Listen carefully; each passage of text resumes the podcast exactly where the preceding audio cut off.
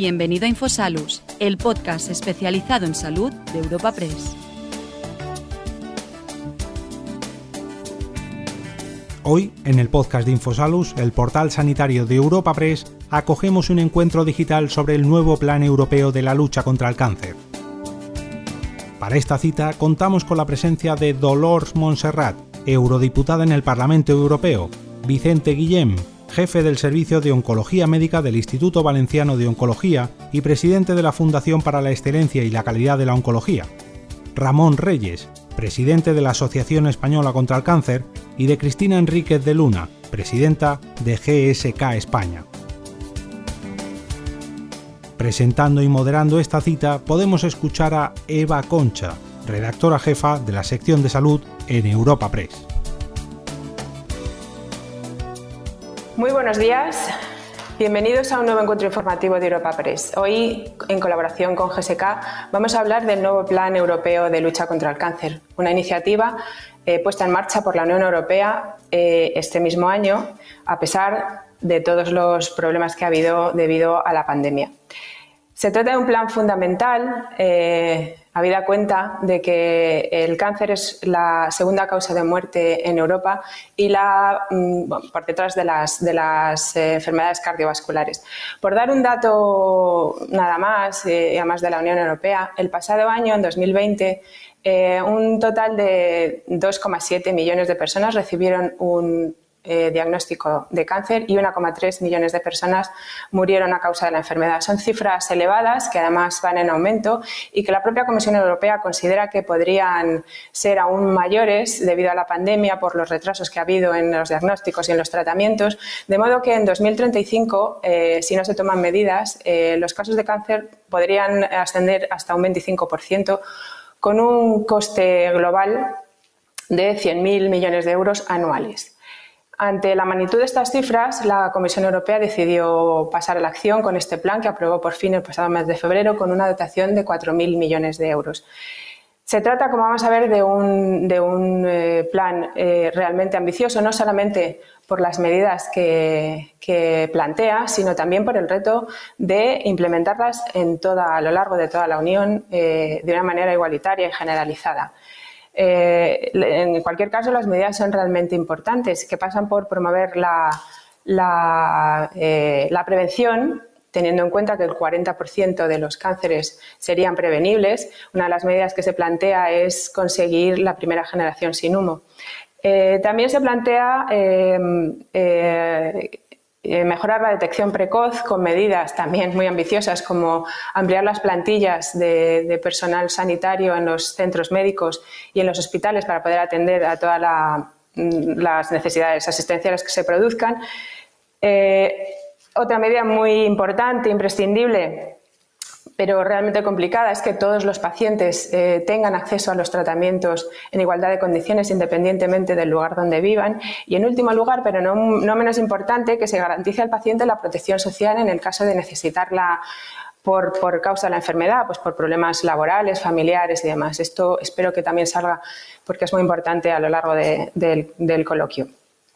Pero además, en, este, en, este, año se ha dado la, la feliz circunstancia de que en nuestro país se ha aprobado también, en este caso en el mes de enero, eh, la estrategia del cáncer del Sistema Nacional de Salud, otro, otro plan ambicioso con medidas realmente eh, importantes y con ambiciosos retos, como favorecer la medicina de precisión, como aprobar nuevos cribados poblacionales que se sumen a, los que ya existen, avanzar en el apoyo a, la calidad y a la atención psicológica de los pacientes y esto también es muy importante, no lo hemos mencionado, pero, pero sobre todo en nuestro país es realmente importante, que es avanzar en el apoyo a la investigación y a los investigadores, de manera que, bueno, se, considera que ha habido, que, bueno, que queda mucho por hacer en este campo en nuestro país, sobre todo en financiación y en consolidación de los investigadores en los centros de investigación.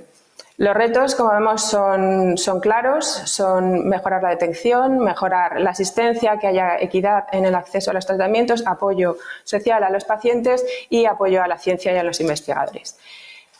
Bien, pues con todos estos miembros vamos a dar comienzo a este encuentro. Tenemos un panel de expertos realmente excepcional. Yo creo que es el, el más adecuado que podíamos tener para este, para este encuentro que voy a pasar ya a presentar para, para comenzar. En primer lugar, tenemos a Dolors Montserrat, que es exministra de Sanidad, es europarlamentaria del Grupo Popular eh, y ahora mismo es miembro también del Comité Especial de Lucha contra el Cáncer. Muy buenos días, Dolors. Muchas gracias por estar aquí, por acompañarnos y por participar en este encuentro. Muchas gracias. Muchísimas gracias. Un placer estar con vosotros. El doctor eh, Vicente Guillem, que es el jefe de Oncología Médica del Instituto Valenciano de Oncología y presidente de la, de la Fundación ECO. Muy buenos días, muchas gracias por estar también con nosotros. Buenos días, Eva. Encantado de estar aquí con todos ustedes. Igualmente. Eh, Ramón Reyes, que es el presidente de la Asociación Española contra el Cáncer. Buenos días, bienvenido, muchas gracias.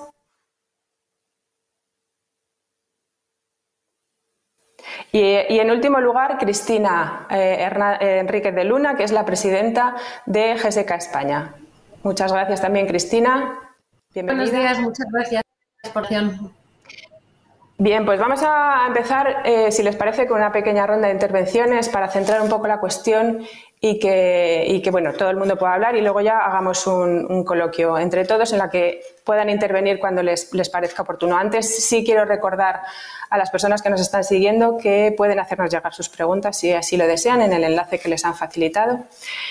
Así que eh, empezamos, si les parece, con Dolores, que es la que ha estado un poco a pie de obra en el desarrollo de este plan, para que nos comente un poco cuáles son las novedades. Ya he apuntado yo muy someramente lo que hay, pero cuáles son las novedades del plan y cuáles son los ámbitos de acción clave de este, de este plan.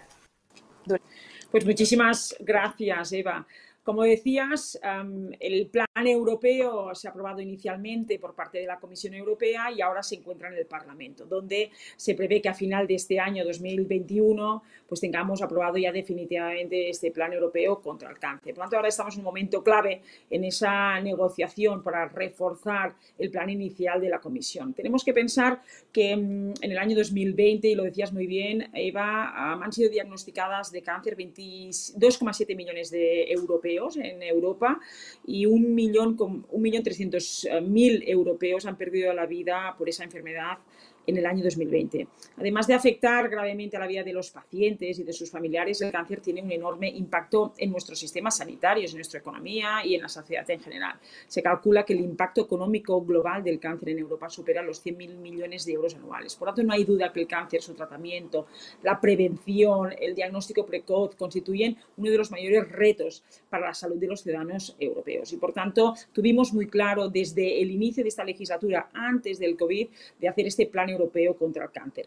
Que es verdad que nos ha llegado el COVID y hemos tenido también muy claro desde Europa y que creo que empieza una década, una década dedicada a la salud, que probablemente si antes del COVID Europa no hubiera acelerado esa, esta década de la salud donde hemos tenido claro desde el principio, desde el Partido Popular Europeo, desde las otras fuerzas políticas y desde la Comisión y el Consejo, de crear una Unión Europea para la salud. De la misma manera que tenemos una Unión Europea económica, un mercado único, una, una moneda única, donde ahí está expresada la dimensión económica de la Unión Europea, ahora queremos ir más allá en esa dimensión social de la Unión Europea, donde queremos un plan europeo contra el cáncer para que haya eh, el mismo, la misma prevención entre los 27 Estados miembros, la misma detección precoz, el mismo acceso a los mejores tratamientos, la mejor investigación, optimizando y, ir unidos toda la investigación en toda Europa. Lo que no puede ser es que, por ejemplo, nos encontremos en una diferencia, en unos gaps, en unas brechas entre nueve días y mil días de acceso a tratamiento de medicamentos, tratamiento de medicamentos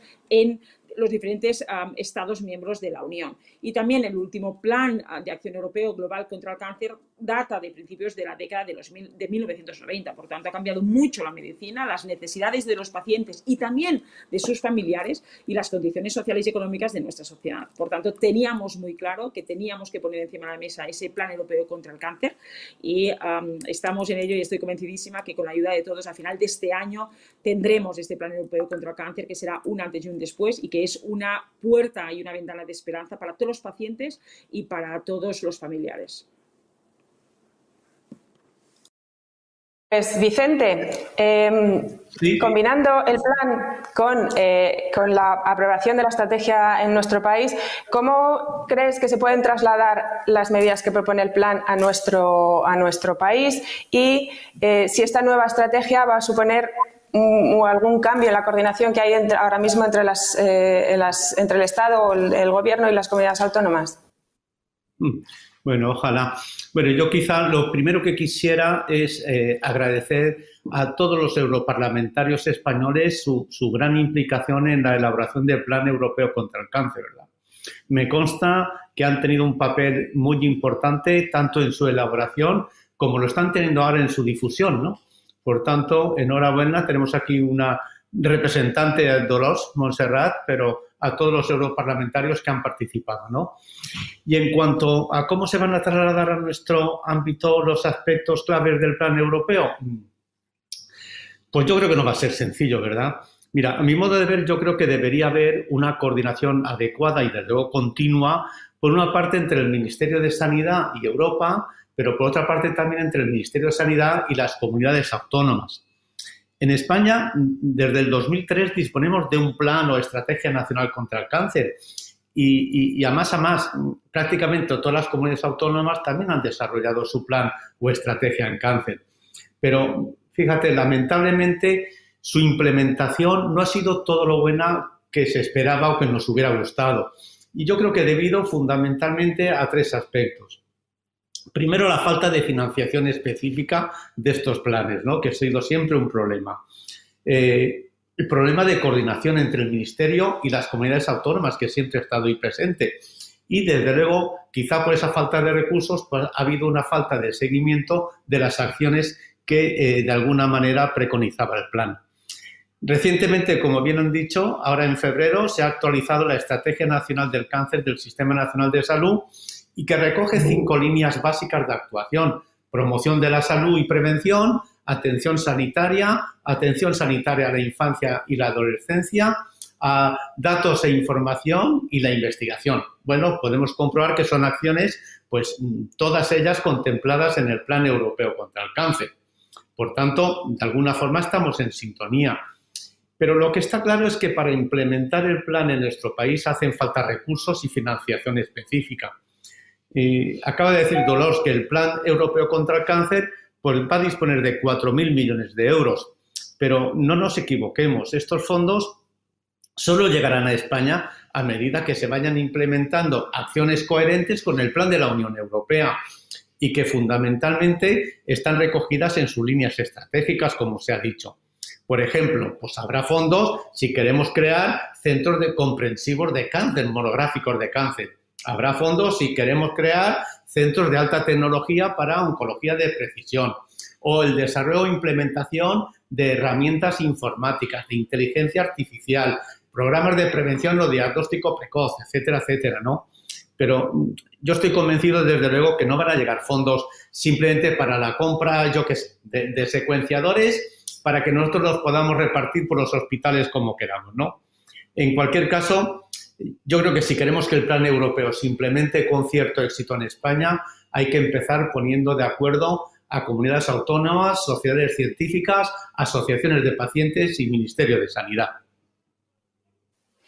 Y a ver cómo se consigue eso, que eso es un poco pues, complicado. Pues es complejo, desde luego, pero pues se consigue con voluntad y sobre todo voluntad política. Yo creo que si hay voluntad política se puede conseguir absolutamente. Bueno, al menos parece que estamos un poco en el camino, ¿no? Por lo menos con las medidas. Ramón, buenos días. Eh, buenos días, Quería preguntarte, aunque, aunque la Asociación Española contra el Cáncer es mucho más que una asociación de pacientes, quería preguntarte un poco cuál es la, percepción que tienen los pacientes o qué creen que son las áreas prioritarias que deberían abordarse y, por otra parte, cuáles son las fortalezas y las debilidades de este plan y de la estrategia que hayáis podido observar. Vamos a ver, la, primera eh, fortaleza de este plan es que pone el cáncer en, el plan europeo en donde, donde, está, que es eh, el mayor problema em, sociosanitario de Europa y el mayor problema sociosanitario de, España, por, supuesto. Em, hemos, estaba, estaba, comentando que es la segunda causa de muerte en, Europa. En España también es así, pero en España es la primera causa de muerte prematura por debajo de los 60 años. Con lo cual, ese es el, primer, eh, digamos, eh, acierto, la, primera fortaleza de este plan europeo tan necesario y bastante coincidente con, la estrategia en cáncer. Eh, después mm, hace incidencia, como, como has comentado tú al principio, en la prevención, la detección mm, precoz, que son básicas. De cara a los pacientes, el 40% de los cánceres son evitables con medidas de, prevención. La detección temprana en cánceres, pues como los que tienen indicadores que se pueden, que se pueden medir, como son colon o como son mama, eh, evidentemente salva miles eh, de vidas al año. Eh, creo que estos son dos aspectos importantes. El acceso a, a que todos los pacientes, independientemente de donde estén, tengan las mismas posibilidades de acceder a diagnóstico y tratamiento. Esto es muy importante. el plan europeo pone en el centro de su, mm, su, actuación o de su propuesta la equidad del paciente. Es un, hecho que em, el cáncer es igual para todos, pero no, no, todos somos iguales frente al cáncer. Hay enormes desigualdades. La Unión Europea pone de manifiesto las desigualdades que, que hay entre todos los países. Nosotros tenemos grandísimas desigualdades entre los territorios eh, porque justamente en España tenemos 17 eh, sistemas sanitarios. Entonces, nosotros desde la Asociación Española estamos mm, tratando mm, de que en todo el territorio, cada uno de estos sistemas sanitarios eh, recoja mm, las medidas para que todos los pacientes tengan acceso a, las, a, las, mismas posibilidades de tratamiento. O sea que no, que realmente eh, no sea más importante el código civil, perdón, el código civil, el código postal que el código genético. Esa es la historia. Es, inaceptable que mm, para curarse de un cáncer sea más importante en muchas ocasiones el, código postal que el, el, código genético. Yo quería, quería decir que bueno, esto es, esto es importante, es importante también lo que plantea la Unión Europea de cara a la calidad de vida de los pacientes y de los supervivientes. Es importante, mm, bueno, la, todo lo que, lo que plantea eh, de cara a mm, el seguimiento de, los, de, la calidad de vida de los, de los pacientes. Y yo diría que el plan eh, europeo, mm, de alguna forma, pone un énfasis en, el, en, la prevención que en el caso de la estrategia en cáncer en España no está tan desarrollada. Y me, voy a referir a un, concretamente a algo que es el tabaco.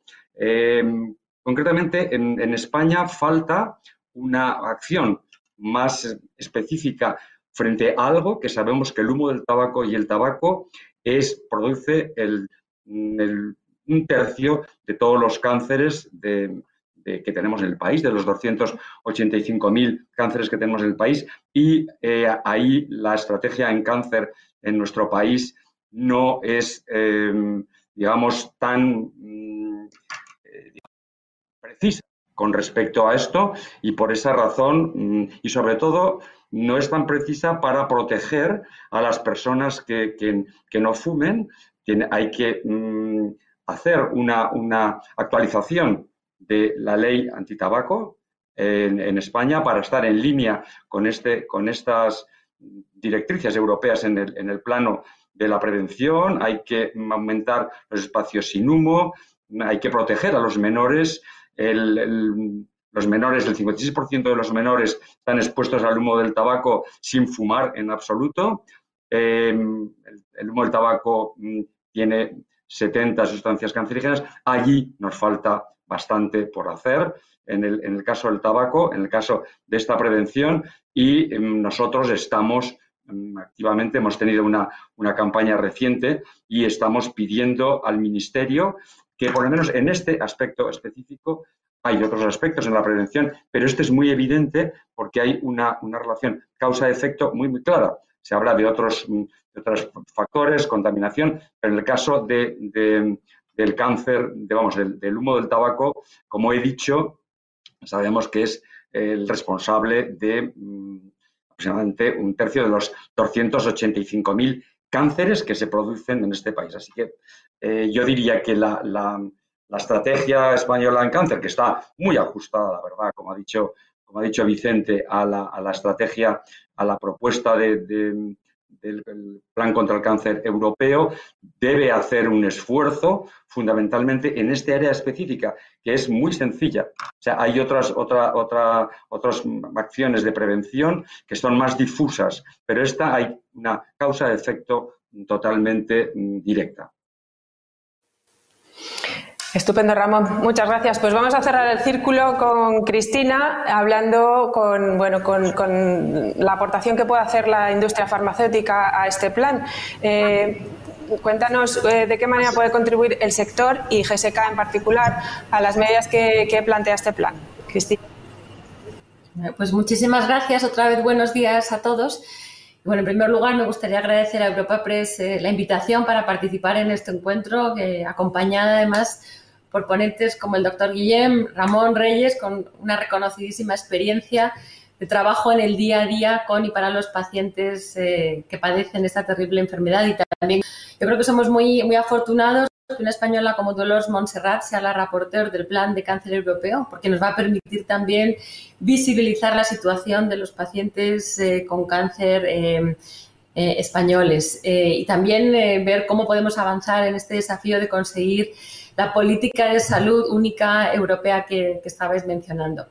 Pero contestando a la pregunta que me haces, eh, para la industria farmacéutica y para GSK yo creo que este plan es una enorme oportunidad de poder coordinarnos entre, entre todos los que formamos este ecosistema, ¿no? Como mencionaba eh, el doctor Guillén, eh, creo que tenemos una oportunidad de coordinar mucho mejor a todos los que participamos en este esfuerzo, investigadores, profesionales sanitarios, los sistemas de salud de los distintos gobiernos, la industria farmacéutica, etcétera. Y todo ello para mejorar eh, nuestra, eh, nuestro trabajo en la prevención, investigación, tratamiento, la mejora de la calidad de vida del, paciente con cáncer.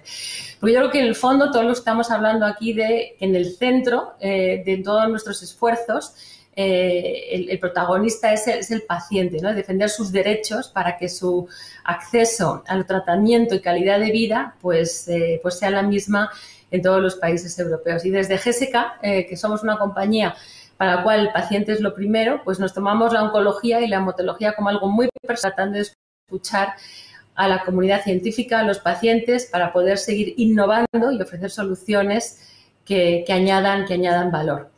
Y yo creo que GSK tiene muchas iniciativas en este momento consistentes con la actuación del plan, ¿no? Como habéis venido mencionando. En, principio, si hablamos de, por ejemplo, prevención, compartimos el objetivo de trabajar primero para reducir la contaminación ambiental, que es una de las causas también, eh, como todos sabemos, ¿no? y hemos reducido, por ejemplo, emisiones de carbono en un 34% desde el año 2010 Hemos reducido residuos en vertederos en un 78% y el uso total del agua en un 31%. Y creo que todas las compañías tenemos también eh, una obligación para llegar a los objetivos del año 2030 y 2050. Nosotros particularmente el 2030 queremos llegar con un impacto neto cero en el clima. Trabajando también en prevención, como mencionaba eh, Ramón, eso es muy importante. Eh, nosotros, por ejemplo, pues tenemos varias líneas de actuación en prevención. En primer lugar, a través de nuestra línea de vacunas. Eh, tenemos, por ejemplo, la vacuna frente al virus del papiloma humano que causa cáncer de cuello de útero, que es el cuarto eh, entre los tipos más comunes de cáncer que afectan a, mujeres. También estamos trabajando eh, con, con, las distintas asociaciones, sociedades científicas, fundaciones, en mejorar la calidad y el estilo de vida y como mencionaba eh, eh, Ramón, claramente tenemos una oportunidad para prevenir y reducir el tabaquismo. Estamos trabajando en campañas eh, para los más jóvenes, con, cuentos, con, actividades divulgativas para prevenir este hábito, sobre todo en los jóvenes, pero también en los pacientes adultos de enfermedades respiratorias en las cuales nosotros estamos trabajando. Y también estamos concienciando a la población más adulta acerca de la importancia de mantener un sistema inmune sano a través de un programa de divulgación de inmunofitness que acabamos de, comenzar. Evidentemente, para nosotros un área clave de contribución es eh, el, diagnóstico y tratamiento de, las distintas eh, enfermedades que componen el cáncer a través el pipeline de productos innovadores, ¿no? Ya, comentaré después, pero bueno, pues compañías farmacéuticas, en muchas de nosotros es un objetivo eh, muy, muy importante. Nosotros trabajando en 17 nuevas moléculas ya en distintas fases de, desarrollo, pero en muchos otros eh, también eh, proyectos que, comentaré, que comentaré después. Pero para poder tener un impacto mayor con, este trabajo que estamos haciendo en el desarrollo de nuevos medicamentos, eh, necesitamos también colaborar con, eh, el resto de, las autoridades. ¿no? Por ejemplo, tenemos que seguir trabajando para lograr una mayor conectividad de todos los registros eh, a nivel nacional y también a nivel europeo, de forma que construyamos una arquitectura de datos en salud que nos permita tener una mayor información en cuáles son eh, las necesidades de la población y cómo es, cómo funcionan en vida real esta, la progresión de las distintas enfermedades y la efectividad de los tratamientos. Esto nos va a permitir pues, avanzar mucho más rápido con eh, todos los trabajos que estamos haciendo en medicina de precisión y la atención oncológica personalizada. ¿no?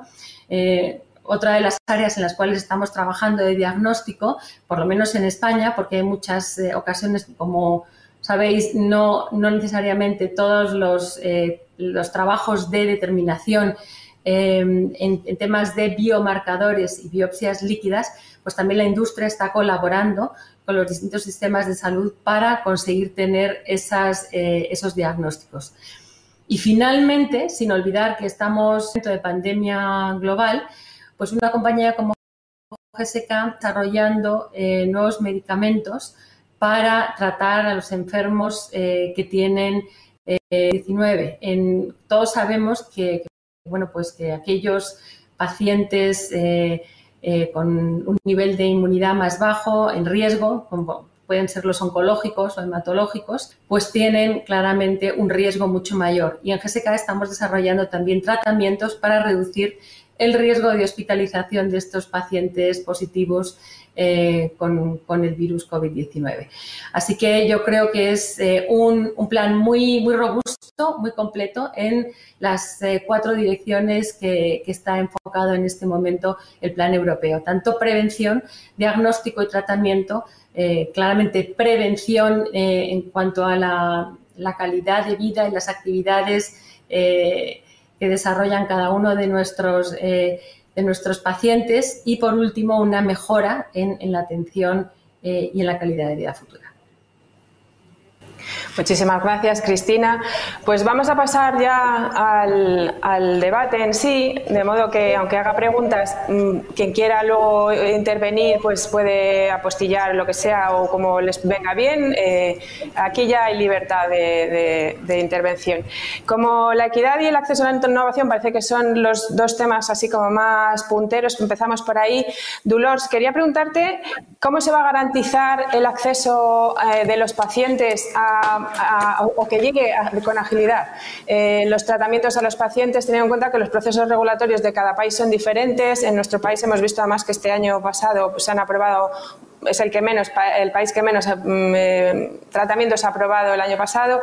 ¿Cómo se va a, agilizar y a coordinar para que se haga de una forma igualitaria? Pues muchísimas gracias, Eva lo primero, déjame que, o sea, porque antes he sido muy escueta, déjame que diga que el Plan um, Europeo contra el Cáncer, sobre todo, tiene um, cinco áreas claves en la lucha contra el cáncer. que muchos de vosotros lo habéis comentado. La primera es la prevención y la planificación estratégica, está clarísimo. Luego la detección precoz y los niveles innovadores de atención de alta calidad. Luego la atención, muy importante, la atención multidisciplinaria integrada, prestando especial atención al apoyo psicológico y a la rehabilitación oncológica para mejorar la calidad de vida de los pacientes, de los sobrevivientes y sobre todo también de sus familiares. Porque cuando entra un cáncer en una familia, pues afecta por completo a toda la familia. Y por tanto a veces descuidamos que al lado de un paciente hay también una familia y que también tenemos que apoyar. Luego el cuarto pilar muy importante que va en este camino que estaba, ¿no? Eh, va relacionado son políticas sociales y económicas que aborden las condiciones vulnerables de los pacientes de cáncer y sus familias. Yo, tenemos que entender que Europa son 27 Estados miembros y que, por ejemplo, voy a poner un ejemplo de mi tierra, pues una persona que vive quizás en el Pirineo catalán, en Viella, pues en un tratamiento de un cáncer probablemente pues se, tiene, se tenga que eh, mover hacia la capital, hacia Lleida y por tanto hay 200 kilómetros de diferencia donde probablemente sus familias tendrán que quedarse a dormir pues en un hotel, a casa de unos familiares, tendrán que pagar parking, tendrán que pagar autopista, tendrán que pagar gasoil. Por tanto, hay un sobrecoste también económico y social hacia esas familias y el plan europeo también lo incluye. Es, por tanto, una visión holística desde la prevención, desde el diagnóstico precoz, desde la innovación, desde el tratamiento, el post-tratamiento, pero también durante también esa atención hacia toda la familia, que es un punto muy importante. Y luego, por supuesto, el quinto punto es el acceso a los diagnósticos, tratamientos y curación, que es lo que ahora me preguntabas tú, Eva solo decirle también al, doctor Guillén que decía, bueno, el plan está muy bien, lleva 4.500 millones de euros, pero ¿cómo lo vamos a implementar? Quizás no es suficiente ese dinero. La verdad es que Europa ha puesto encima de la mesa no, no solo un gran plan, no solo la Unión Europea para la Salud, donde el Plan Europeo contra el Cáncer está dentro de la Unión Europea para la Salud, sino que también hay grandes partidas presupuestarias. Y eh, quiero decir, aparte del Plan Europeo en sí mismo, tenemos a, un programa europeo que se llama el European Union for Health, que por primera vez la Unión Europea tiene un propio programa que se llama Salud, que es el European Union for Health, porque antes, sobre todo, todo estaba dentro del programa Horizonte. Y ahora tenemos un programa autónomo, independiente, con 10 veces más el precio que tenía dentro del, del programa Horizonte. Pero el programa Horizonte continúa existiendo y es más, hemos ido más allá. Dentro del programa Horizonte hay cinco grandes misiones. Es la primera vez que el programa Horizonte, una de las misiones es la misión cáncer. Por tanto, el programa Horizonte también tiene uno de los grandes objetivos, luchar contra el cáncer. Y luego, importantísimo, son los fondos de recuperación, los Next Generation, donde en los Next Generation, que hay 750.000 millones de euros, donde España va a recibir 140.000 millones de euros, hay sobre todo, ahí se pueden financiar pues inversiones en infraestructuras sanitarias, en equipamiento, que el doctor Guillermo justamente lo estaba diciendo, en transformación digital de la asistencia sanitaria o capacidad o fabricación de medicamentos y dispositivos médicos. Por tanto, recursos hay. Es más, me voy a ir más allá necesitamos, y Europa ya lo ha puesto en marcha, el espacio europeo del Big Data, que justamente nos lo estaba comentando Cristina, ¿no? que decía datos en salud. Pues justamente Europa está creando ya un espacio europeo de Big Data, eso, siempre protegiendo los datos personales de cada uno, solo faltaría, pero que eso, juntamente con la inteligencia artificial, con la, con la, ¿no? la inteligencia cuántica, no nos va a ayudar en, sobre todo en, la, en, el diagnóstico precoz y en la investigación y sobre todo también en la optimización de toda la investigación a lo largo de toda Europa. O sea, tenemos que, ah, si un hospital de Varsovia está investigando lo mismo que un hospital de Madrid, que podamos, que ya lo hacen, pero queremos que este plan europeo sea el gran mapa de la investigación. Por lo tanto, lo que tenemos que buscar es que la innovación no puede representar un obstáculo y, sobre todo, lo que busca el Plan Europeo contra el Cáncer, así como la estrategia farmacéutica europea, es que tenemos que buscar siempre, y el objetivo tiene que ser siempre buscar el equilibrio entre la innovación, su accesibilidad igual para todos y la sostenibilidad de los sistemas nacionales de salud. Porque yo quiero poner en valor a Europa. Europa es el único continente, el único 27 Estados miembros que disponemos de un estado del bienestar donde tenemos nuestros sistemas nacionales públicos de salud, universales, accesibles, uno de los grandes motivos por los cuales tenemos una esperanza de vida de la más elevada del mundo y donde a diferencia de nuestros competidores, y ahora no hablo sanitarios, sino comerciales, pues estamos viendo China que no tiene un estado del bienestar y estamos viendo, por ejemplo, Estados Unidos que no tiene un sistema nacional público y universal y donde hemos visto en los últimos años cómo ha caído la esperanza de vida en Estados Unidos porque quizás su sistema de salud tiene una frontera que es una, border muy alta que superar, que es que realmente pues, la gente tiene que tener un seguro médico para acceder a la sanidad. Por lo tanto, ese es uno de los grandes valores de la Unión Europea y por ello todo lo que estamos haciendo desde Europa y por tanto el Plan Europeo contra el Cáncer es siempre buscar este triple equilibrio, innovación, accesibilidad y sostenibilidad del sistema. Y termino contestándote. yo soy la rapporteur estoy en el Plan Europeo contra el Cáncer y a la vez soy reporter de la estrategia farmacéutica, donde ¿qué he propuesto? Justamente he propuesto, lo que no puede ser es que la Agencia Europea del Medicamento, y voy a poner un ejemplo real, que en el año 2019 aprobó 400 medicamentos huérfanos de enfermedades raras, donde en España llegó la aprobación la mitad y en, el, en, el, en la comercialización llegó solo 50 medicamentos. Por esto no nos lo podemos permitir. Y por tanto, en la estrategia farmacéutica lo que hemos hecho es, primero que todo, reducir los plazos sin reducir la exigencia y, la, y, la, seguridad de ese medicamento, pero lo que hemos hecho es reducir los plazos, armonizar el tiempo de la Agencia Europea del Medicamento con los tiempos de las agencias nacionales ah, de todos los 27 Estados miembros para que llegue cuanto antes la comercialización y el acceso al tratamiento. No podemos permitir que hayan brechas de 9 a 1000 días en el acceso de los tratamientos en Europa.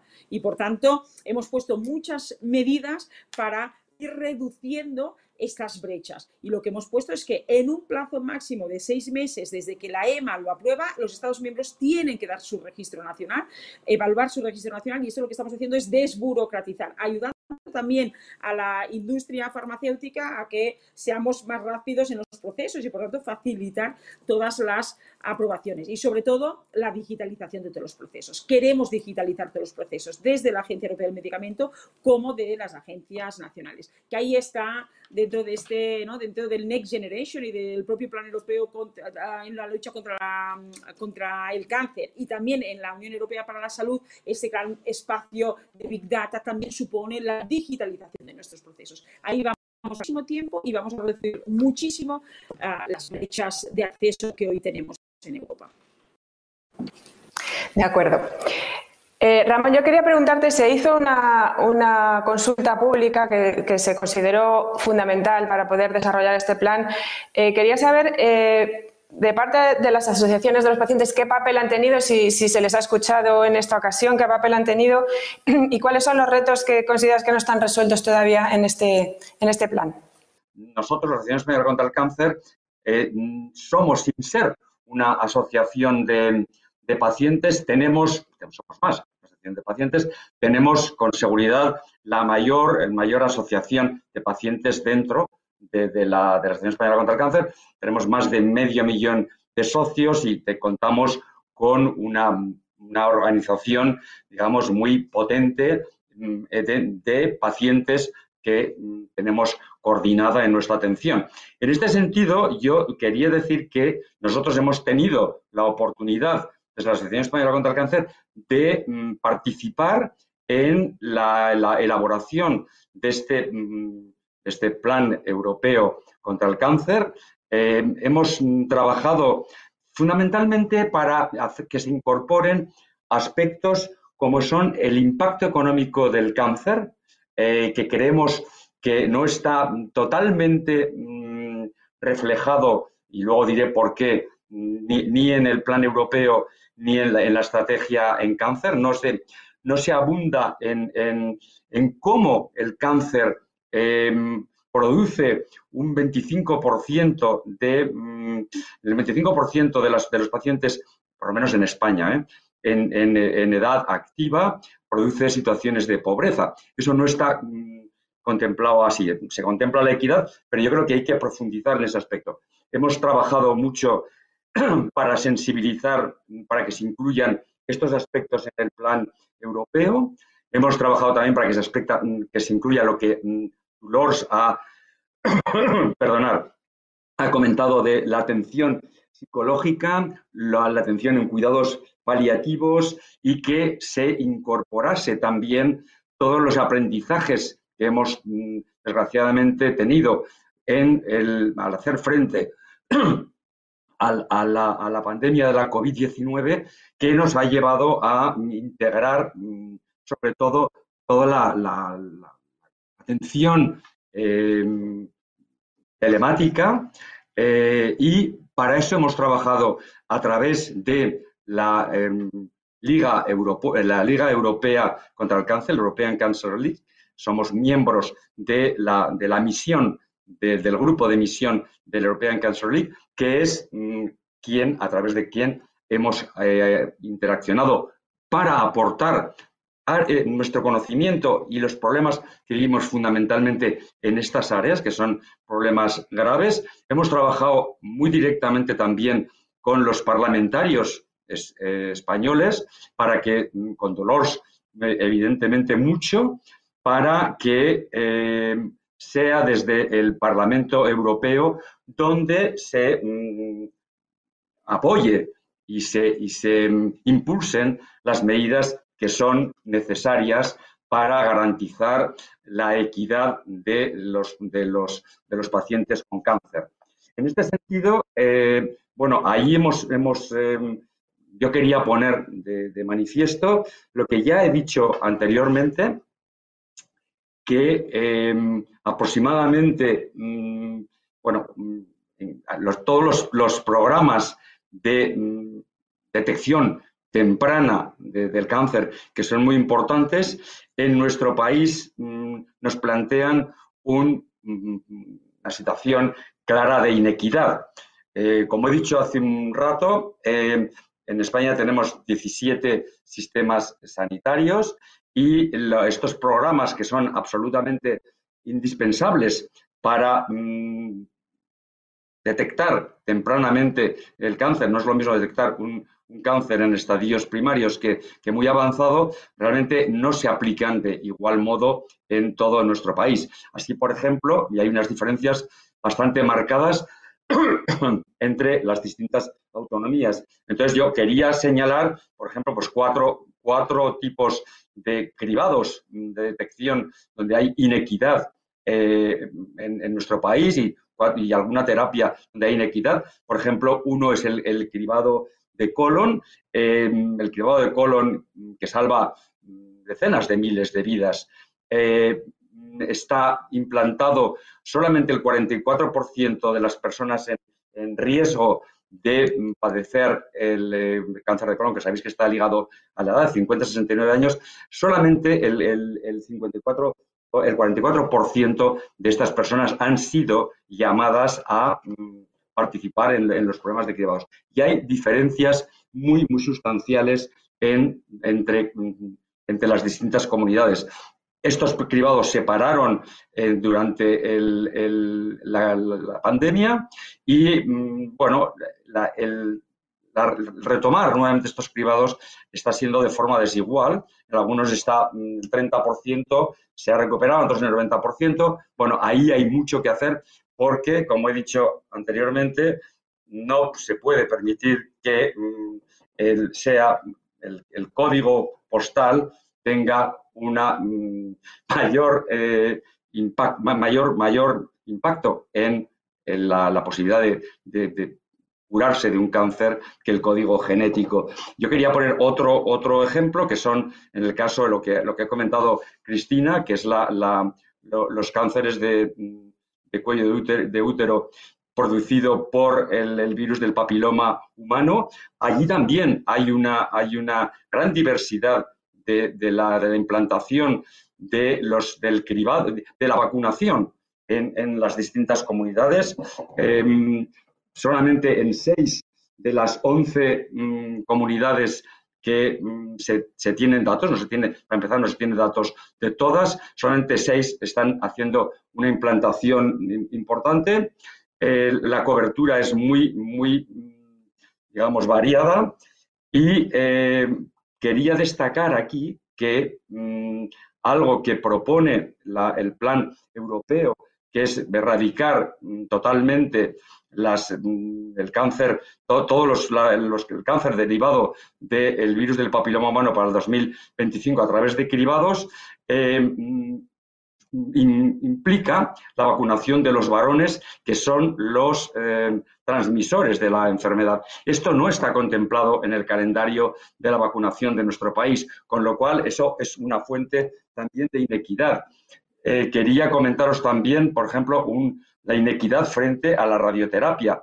La radioterapia, que es un, tratamiento que mm, sabemos que mm, tiene un porcentaje de curación del 40% y que es necesario utilizarla en el 60% de los pacientes con cáncer, pues mm, no todos los pacientes tienen la, misma posibilidad de acceso. Un 30% de los pacientes tiene que desplazarse más de una hora para un tratamiento a lo mejor de 5 o 10 minutos cada día, otro 30% más de dos horas y hay muchos pacientes que llegan hasta mm, cuatro horas de desplazamiento. Em, nosotros, desde la Asociación Española contra, contra el Cáncer, mm, ayudamos justamente a que mm, el, transporte de estos, de estos pacientes y tenemos centros de acogida, residencias de acogida en todo el país para que puedan quedarse cerca de los centros donde se les da el, eh, bueno, tratamiento de radioterapia. Otro, otro elemento clarísimamente de inequidad es la atención eh, psicológica. Sabemos que en el 30% de los, de los cánceres se produce una, bueno, una, una, patología eh, psicológica que requiere atención por psicooncólogos. En este momento, el 94% de las comunidades autónomas de nuestro país no tienen integrado la atención eh, psicológica, es una de, de los ejes que propone el plan europeo. Nosotros estamos eh, trabajando, nosotros tenemos aproximadamente 400 psicólogos en todo el país y estamos dando la atención a estos mm, pacientes eh, de, que necesitan mm, la, atención eh, psicológica.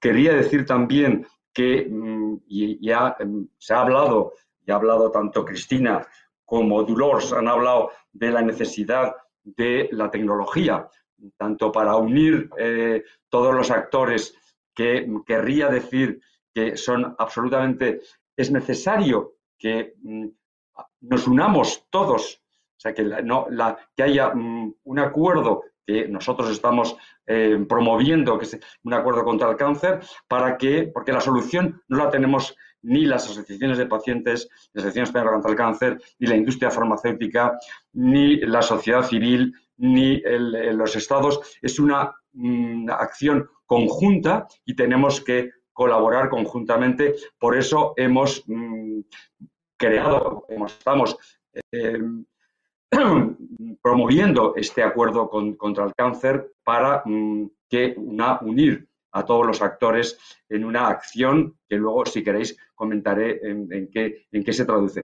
Lo que quería decir con respecto a la tecnología es que nosotros en la pandemia hemos aprendido a mm, nuestra, nuestra, atención al paciente, que es clave, para paliar estas, estas inequidades y hemos atendido el año pasado, durante la pandemia, prácticamente el mismo número de pacientes que eh, normalmente hacemos, son aproximadamente unos 115 o 120 mil eh, pacientes. Em, para terminar, me gustaría simplemente decir en, esta parte de, inequidad eh, que es muy importante mm, que se considere, se tenga en cuenta tanto por el plan europeo como en, la estrategia en cáncer en España, este impacto mm, económico en la vida de los pacientes de cáncer. Eh, como he dicho, el, 25% de los pacientes con cáncer entran en una situación de vulnerabilidad eh, económica, léase, pobreza, con lo cual es muy importante que eh, se ponga más foco en esto, tanto desde el plano europeo como desde, desde el, plano por supuesto, de nuestra estrategia en cáncer, con las enormes desigualdades que la COVID ha creado en la situación socioeconómica de las distintas comunidades. Muchas gracias. Eh, Ramón nos acaba de exponer todas las cosas que quedan por hacer. Dulos nos ha dicho antes cuáles son las medidas que se quieren implementar para, bueno, para, paliar todas estas carencias que nos quedan. Desde el, punto de vista asistencial y, investigador, eh, ¿consideras que estamos preparados en nuestro país para mejorar el acceso a toda la tecnología y a todo lo que nos viene con el plan? Pregunta difícil, Eva. Mira, en los últimos años se han producido eh, eh, grandes avances en el conocimiento de la enfermedad del cáncer, ¿verdad? Gracias fundamentalmente a los avances que se han producido en el, cambio, en el campo de la biología molecular y de la genética. Probablemente el desarrollo de la oncología de precisión mediante los tratamientos dirigidos a dianas moleculares, la inmunoterapia y la formación de equipos multidisciplinares en los hospitales pues constituyan fundamentalmente los tres pilares claves de la oncología actual. Y probablemente el desarrollo científico y organizativo de estos tres aspectos pues es lo que va a constituir los ejes claves para el futuro.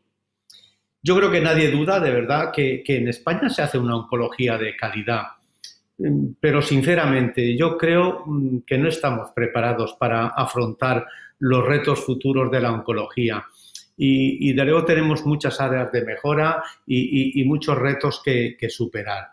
Mira, yo creo que necesitamos eh, urgentemente cambios estructurales en el sistema sanitario.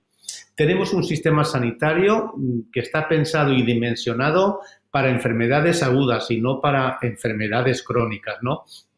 En España eh, necesitamos centros que trabajen de una forma multidisciplinar en red con centros de referencia donde realmente la multidisciplinariedad avance un poco, un paso más con la incorporación de una forma activa de, otras disciplinas no clínicas como epidemiólogos, biólogos, bioinformáticos, expertos en bioética y otras disciplinas que naturalmente se tienen que integrar de una forma clara en, los equipos eh, eh, multidisciplinares de los hospitales. Se necesita desarrollar estrategias en medicina de precisión, que como se ha dicho, lo han dicho, ahora mismo lo decía Ramón y lo decía Dolores, que garanticen el acceso a biomarcadores, que garanticen el acceso a tecnología, en definitiva, que garanticen el acceso a la, innovación. La innovación tanto de fármacos como de tecnología, como acabamos de ver ahora mismo, eh, decía Ramón. Y, y, por supuesto, todo esto es necesario para disminuir la inequidad en el acceso a esta innovación. Ya se ha dicho, pero no se puede tardar más de 400 días para aprobar fármacos, eh, para financiar fármacos en España que ya están aprobados por la EMA, ¿no? Y, no se puede restringir como se está restringiendo el acceso a muchos de los fármacos actualmente. Eh, más de la mitad en el año 2020 de los fármacos oncológicos aprobados por Europa no han sido financiados en España. Esto tendría muchas cosas y muchos aspectos que debatir y discutir. En definitiva, yo lo que creo es que debería haber un gran pacto de Estado para abordar de una forma holística enfermedades graves como es el cáncer. De acuerdo. Pues eh, creo que, Dolores, tienes que marcharte. No sé si es así, para así intentar despedirte y que puedas marcharte a tus, quehaceres. Darte las gracias por acompañarnos hoy, por, por participar en este encuentro y, tu aportación que ha sido fundamental. Sí, Eva, muchísimas, eh, pues sí, muchísimas gracias. Ha sido un placer estar con vosotros. Es que tengo otro evento, pero ese es, es presencial y por esto tengo que desconectarme. Solo decir, importante para finalizar, el COVID, que además de la pandemia causada por la infección, ha generado otras dos pandemias silentes, la de los crónicos y la de salud mental.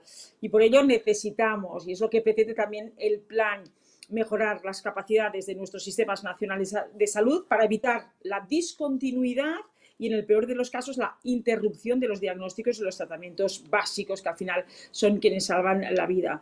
Por eso he pedido que esto se incluya también en el informe de la Comisión BECA sobre el plan del cáncer y saber a la Asociación Española contra el Cáncer, que hemos trabajado juntos en este plan y que ahora que estamos también ¿no? negociándolo en el Parlamento, ahí van a estar esas enmiendas importantes para los pacientes. Yo siempre digo que la Unión Europea para la Salud pone en el dentro de las políticas sanitarias al paciente. Esto es, lo más importante. Y luego buscando ese ah, trinomio ¿no? que decíamos antes, equilibrio entre la innovación, el acceso para todos los pacientes y la sostenibilidad del sistema, pero siempre con el paciente en el centro de todas las políticas. Muchísimas, muchísimas gracias y sabéis que me tenéis todos a vuestra disposición desde el Parlamento Europeo, luchando cada día contra el cáncer y, y luchando cada día para la resiliencia de nuestros sistemas nacionales de salud, para una farmacéutica competitiva y europea y sobre todo para todos y cada uno de los pacientes en ese acceso a los tratamientos y a ese diagnóstico precoz y prevención. Muchísimas gracias, Dolores. Buen día y buen trabajo por allí, por, por Europa. Pues Muchas gracias, Dolores. Eh, Muchas gracias. Nos estamos acercando ya al final porque es tan intenso y, tan interesante lo que nos estáis contando que se ha pasado la hora volando. Quería preguntarle a Cristina, en cualquier caso, que nos, que nos diga un poco también la, parte de, la industria. Eh, ¿A qué dificultades se están encontrando con todo lo que nos ha contado Dolores que se va a cambiar, pero hasta el momento, cuáles son las dificultades que está encontrando la industria farmacéutica para probar eh, y comercializar sus fármacos y si cree que se va a conseguir eh, la igualdad de condiciones en, todos los países. Pues, pues muchas gracias, Eva. Yo creo que, bueno, como estamos hablando, la industria eh, farmacéutica en oncología tiene un claro objetivo que es desarrollar soluciones para necesidades médicas no cubiertas y, para mejorar a través de esta investigación la supervivencia y la calidad de vida de los pacientes con cáncer. Y, no solamente, la innovación que, proporciona la industria no solamente tiene el beneficio eh, de incremento de esperanza de vida, se calcula que un 70% del incremento en supervivencia por cáncer es, atribuible a los nuevos tratamientos, sino que también al final ahorra costes, eh, porque eh, lo, que, invertimos en medicamentos pues ahorra costes en otras partes del, del sistema, es una fuente de riqueza para, para el Estado, porque cada euro en producción de la innovación genera entre uno y dos euros adicionales en otros sectores y también es un empleo de calidad en, Europa, pero particularmente en España con, miles de empleos eh, directos y, cientos de miles indirectos. Pero, sin embargo, pues eh, toda esta contribución que se hace a través de esta investigación pues no siempre se está reconociendo, ¿no? Y realmente en este momento nos estamos encontrando con dificultades muy serias en la aprobación y comercialización de medicamentos, eh, particularmente en España respecto a otros países europeos. Ya lo estaban, eh, lo ha comentado Ramón, lo ha comentado eh, Vicente. a pesar de que la agencia reguladora europea, ¿no? la, EMA y también algunas agencias nacionales están haciendo muchos esfuerzos por pues, eliminar burocracia, por acelerar la evaluación y el, y el registro, pues eh, hoy día realmente lamentablemente nos enfrentamos a un problema de acceso real de medicamentos, ¿no? porque no hay equidad como se estaba mencionando. En España, eh, pues estamos en un poco honroso puesto número 12 en la Unión Europea en número de medicamentos innovadores que se han incluido en el Sistema Nacional de Salud. Y eh, durante el, el, periodo del 2015 al 18, solamente el 58% de los medicamentos aprobados por la EMA fueron aprobados aquí por el Ministerio de Sanidad. Si pensamos, eso, eso estaba mal, pero es que la situación ha evolucionado a mucho peor, ¿no? Em, de ahí, eh, de un 73% de disponibilidad en el año 2015, estamos en menos del 40% en el 2018 y todavía peor en el 19 y en el 20. ¿no? Si vemos las actas de la Comisión Interministerial de Precios eh, del Medicamento del Ministerio de Sanidad en el 2020, eh, más de la mitad de las propuestas de financiación de medicamentos innovadores fueron denegadas. Eh, no solamente no se aprueban, sino los que se aprueban, se aprueban tardísimo, con muchísimo retraso. Un paciente español pues debe esperar de media, eh, pues casi está en este momento cercano a los 500 días para poder acceder a, a, un tratamiento. En el caso de los pacientes oncológicos, pues claramente donde no hay tiempo que perder, esto tiene un impacto enorme en, la evolución y en, el pronóstico del paciente. Y contamos, bueno, pues eh, Dolores mencionaba nueve días. Yo no sé qué país sea de los nueve días. Yo sé que Alemania tiene 127 días, eh, Holanda 200, etcétera. O sea que realmente estamos muy mal. Y, bueno, también se han comentado algunas cifras de acceso em, en lo que es tratamientos oncológicos. En, en el periodo 2015-2019, la EMA aprobó 41 medicamentos oncológicos y al paciente español solamente le llegaron 24. Y ya, si vemos, por ejemplo, en el 2019, de los ocho aprobados eh, a nivel europeo, eh, en España solamente se incluyó un medicamento oncológico en el Sistema Nacional de Salud. Estos números realmente son, eh, pues son realmente muy, muy, yo diría, frustrantes porque por mucho que en la industria pues investiguemos, invirtamos, nos esforcemos muchísimo, muchísimos profesionales sanitarios en España, investigadores, trabajan realmente eh, sin descanso para acelerar el, descubrimiento y el desarrollo de nuevos medicamentos y luego nos encontramos con, estos retrasos que realmente ya son, son, difíciles de explicar. Todas estas cifras que menciono no mm, consideran, no incluyen eh, el problema adicional que tenemos en España, como mencionaba Ramón, de las 17 eh, comunidades, 17 sistemas de salud que tienen velocidades diferentes y que requieren procesos adicionales, ¿no? en muchos casos, eh, comunidad por comunidad, hospital por hospital, para que el paciente pueda acceder a este tratamiento. Así que yo creo que esto es algo que, realmente debería ser una prioridad para, eh, para, el Ministerio de Sanidad en España, para el, Consejo Interterritorial, eh, porque estamos realmente en una situación de inequidad respecto a Europa que es, yo creo, muy preocupante.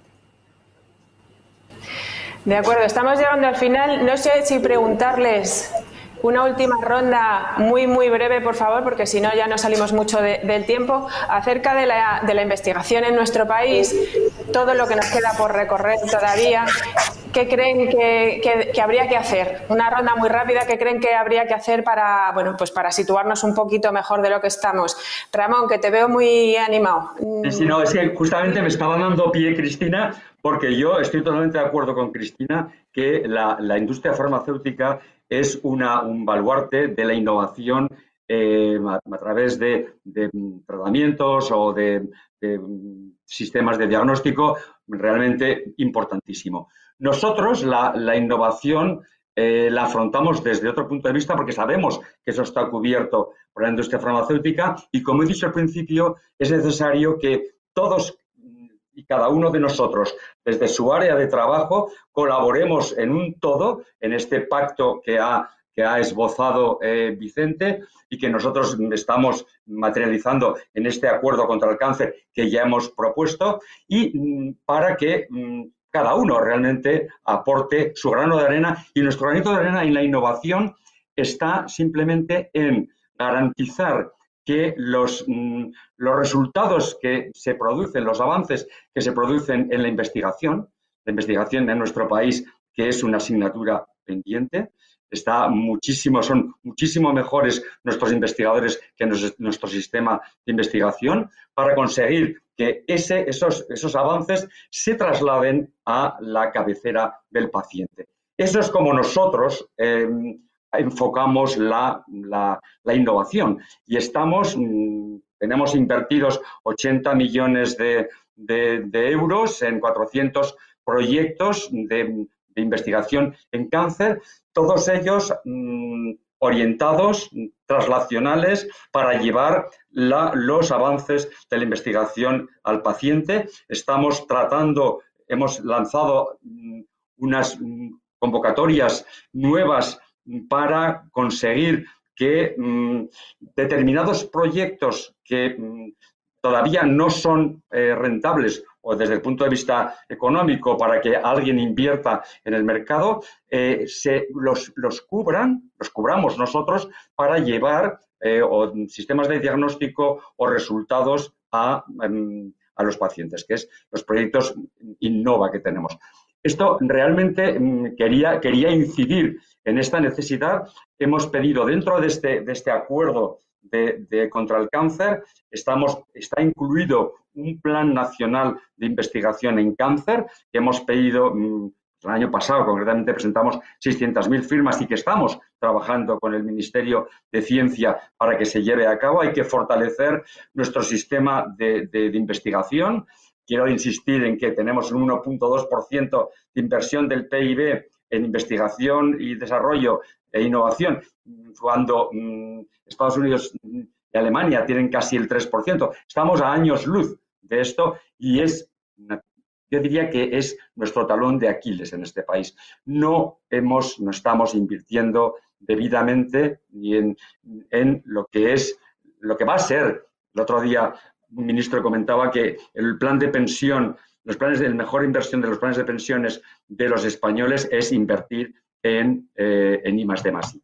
Estoy totalmente, totalmente de acuerdo en eso. Nosotros estamos haciendo un esfuerzo ímprobo y mm, pedimos la colaboración de todos. Este acuerdo mm, contra el cáncer o este pacto nacional que ha dicho Vicente.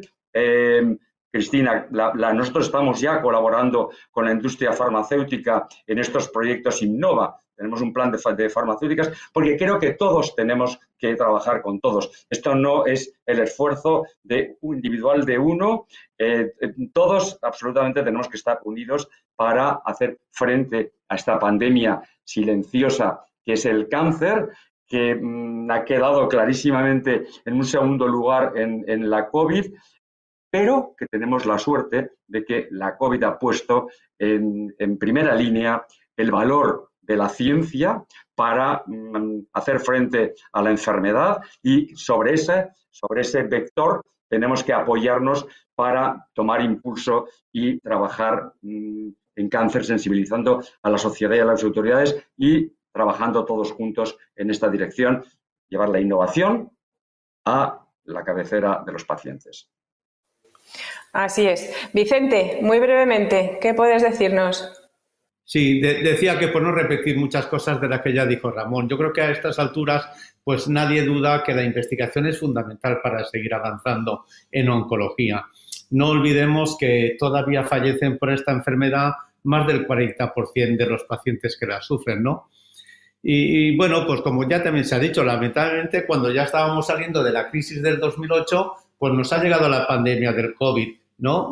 COVID-19 que ha centrado pues todos los esfuerzos y, casi todos los recursos sanitarios con el consiguiente efecto negativo en la atención a otras patologías como es el cáncer. Pero además en España tenemos un déficit histórico en la financiación en I más I y por tanto, bajo mi punto de vista, la mayor prioridad eh, en el futuro de la investigación debe ser invertir en ella, sin ninguna duda. También se ha dicho, mira, en nuestro país, desde luego, contamos con, centros de investigación, con grupos de investigación de, verdad de, vanguardia, tanto en investigación básica como en investigación translacional y investigación clínica. Pero todos tienen un denominador común, que es su infrafinanciación. Estamos en 2021 y la financiación en I de está solo ligeramente por encima de, la que estaba en el año 2007 hace ya 15 años, ¿no?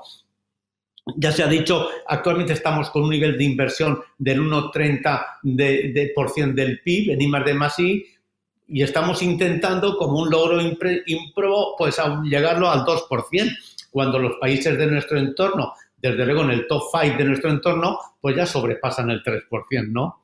Eh, simplemente un dato, España dedica ahí más de 286 euros por habitante y año y Alemania dedica 1.124. Es que se multiplica por más de 5, ¿no? Entonces, esto es tremendo.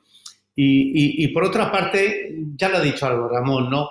Eh, se echa muy en falta el desarrollo de una castigadora y que haya una política clara de promoción de la formación y de la estabilidad de la carrera investigadora, porque ante una situación de inestabilidad, pues realmente es difícil conseguir resultados a medio y largo plazo, ¿no? Porque esta inestabilidad pues, provoca que muchos investigadores pues, busquen soluciones fuera de España y desde luego que sea muy difícil atraer talento desde el exterior, ¿no? Y otro aspecto que no quisiera dejar de, comentar es la falta de financiación privada, ¿no? Falta eh, una ley de mecenazgo que sea ágil y dinámica, con mejoras fiscales que faciliten los donativos privados para investigación de ciudadanos y de empresas bueno, afortunadamente hay instituciones como la AFC que destina más de 20 millones de euros anuales a programas competitivos de investigación. Ahora pues probablemente sea la que más está eh, eh, eh, aportando y financiando programas competitivos en España, ¿no? Y una vez más, yo termino pues diciendo lo que ya comenté antes, pues también en este sentido, pues yo creo que se necesita, como ya se ha dicho, Ramón, y se está intentando solicitar y desarrollar un plan estratégico nacional de investigación que aglutine todos estos aspectos que he comentado que tenga una financiación pública estable y que garantice su desarrollo y facilite la, filantropía privada. Me parece fundamental para seguir avanzando. De acuerdo. Pues cerramos con Cristina. Cristina, por favor, muy brevemente, si te parece. Eva, Eva ¿me permites, una, me permites decir algo, completar algo de lo que... No, no me permites. Pero, Medio segundo, no, simplemente decir, para, para, para, completar, no completar, para añadir algo de lo que, lo que ha dicho Vicente, en este, en este acuerdo que estamos proponiendo de que todos entremos para luchar contra el cáncer, hemos pedido al, gobierno que declare este acuerdo contra el cáncer como una actividad de especial interés público. Eh, lo hemos pedido hace meses, no tenemos, no tenemos eh, respuesta y yo querría pedir vuestra ayuda para que consigamos esto, porque esto tiene, como no existe una ley de mecenazgo, por lo menos a través de este acuerdo vamos a conseguir que durante en tres años haya unas desgrabaciones importantísimas de las empresas, de la, de la inversión privada en las actividades que, que, que son absolutamente necesarias para hacer frente al cáncer. Y perdonar por esto, pero es que quería comentároslo porque necesitamos vuestro apoyo también. El gobierno no nos ha dado respuesta de hace mm, siete meses que lo planteamos y es fundamental porque no tenemos mecenazgo, que tengamos esta vía de bonificación para quienes quieran invertir en esto tan necesario para todos nosotros. Entendido. Eh, tienes toda la razón. Cristina, cerramos contigo. Bueno, pues muchas gracias, Eva. Pues yo simplemente para, terminar totalmente de acuerdo con lo que han mencionado Ramón y Vicente. Eh, la investigación y la inversión en I D es fundamental. Eh, yo creo que la industria farmacéutica debería ser un pilar eh, y es un pilar de, eh, en este sentido. En España eh, somos el 20% de la, de la inversión en I D privada, o sea que la industria farmacéutica en su conjunto es el 20%. En, España es una potencia en ensayos clínicos, en investigación clínica. Yo, no sé otras compañías, pero en nuestro caso mm, está siempre en los tres primeros puestos en cuanto a inversión en, desarrollo clínico, en número de estudios, número de centros, pacientes involucrados, en trabajo en colaboración con el Sistema Nacional de Salud que inmediatamente revierte en eh, oportunidades adicionales para, los pacientes que tienen, que tienen cáncer. Y, y, la verdad es que nosotros, por ejemplo, este año estamos invirtiendo un 50% más que el año anterior en estos desarrollos clínicos. Solamente en oncología Estamos desarrollando seis medicamentos con 17 ensayos y con cientos de pacientes en 126, en 126 centros. Sin embargo, a pesar de toda esta inversión eh, que hace la industria, pues no hay, como, bien mencionabais, ningún tipo de eh, estrategia conjunta entre el Ministerio de Ciencia e Innovación, Ministerio de Industria, Ministerio de Sanidad, Economía. No tenemos esos incentivos que mencionabais y ni siquiera tenemos eh, una estabilidad legislativa que nos permita planificar a largo plazo esas inversiones. Así que realmente eso sería algo sumamente necesario. También, como mencionaba, eh, como mencionaba Ramón, la situación que, estamos en este momento con una oportunidad única, eh, con una cantidad ingente de fondos europeos para la recuperación y resiliencia, eh, nosotros estamos eh, hablando con la Administración para ver de qué manera parte de esos fondos se podrían dedicar al fomento eh, y ayuda de esta investigación en colaboración con la industria, con los proyectos que podríamos poner en marcha o podríamos incrementar. Porque es cierto que falta muchísimo, muchísimo por hacer. Em, la lucha contra el cáncer es, está todavía en en digamos, en, pañales, yo diría, con toda la eh, tecnología nueva de la que disponemos, el conocimiento del sistema inmune. Eh, toda la nueva información eh, de nuestro, sobre nuestros genes, con, la cantidad de compañías que se están dedicando en este momento al estudio, a los estudios genéticos y su impacto en, la enfermedad. Toda la tecnología eh, que tenemos en este momento, tanto de inteligencia artificial como de secuenciación que decíais vosotros. Pues todo esto nos permite a las compañías farmacéuticas, en colaboración siempre con otras, eh, con otras instituciones, poder pues, desarrollar eh, nuevos principios activos, primeros en tu clase, tratamientos en combinación, nuevas formas eh, de estimulación de la inmunidad antitumoral, utilizar células como medicamentos, etcétera. Una eh, realmente riqueza a futuro que nos permite pues, ser muy optimistas en cuanto al progreso en el tratamiento de estas enfermedades tan terribles. Nosotros en GSK tenemos un montón de alianzas, no voy a entrar en este momento a, comentarlas eh, con distintas compañías eh, de biotecnología, de genómica personal, eh, con Biobank, el mayor banco biológico del mundo. ayer anunciamos, ayer mismo se anunció un nuevo acuerdo con ITOS Therapeutics para el desarrollo de una nueva generación de terapias inmunoncológicas, etcétera, etcétera. O sea que desde el punto de vista de la investigación, de la inversión en nuevas terapias, en nuevas tecnologías, yo soy muy, muy optimista. Eh, pero es verdad que necesitamos trabajar en colaboración con la Administración para que todo este esfuerzo y todo este fruto que estamos consiguiendo pues se pueda convertir ya en una realidad eh, que se pueda ofrecer a los pacientes oncológicos lo antes posible.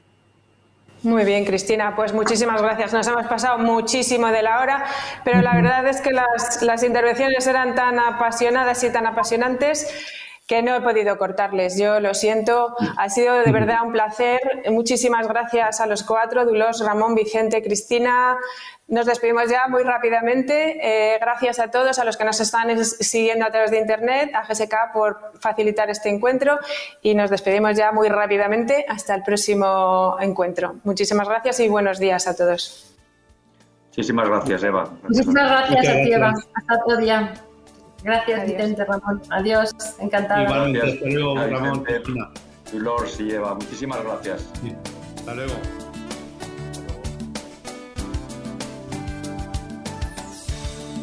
Despedimos esta entrega de Infosalus invitando a todos nuestros oyentes a descubrir el resto de episodios de este podcast, así como los de los distintos programas de nuestra red a través de europapress.es barra podcast. Recuerda que todos ellos están disponibles en las principales plataformas de podcasting.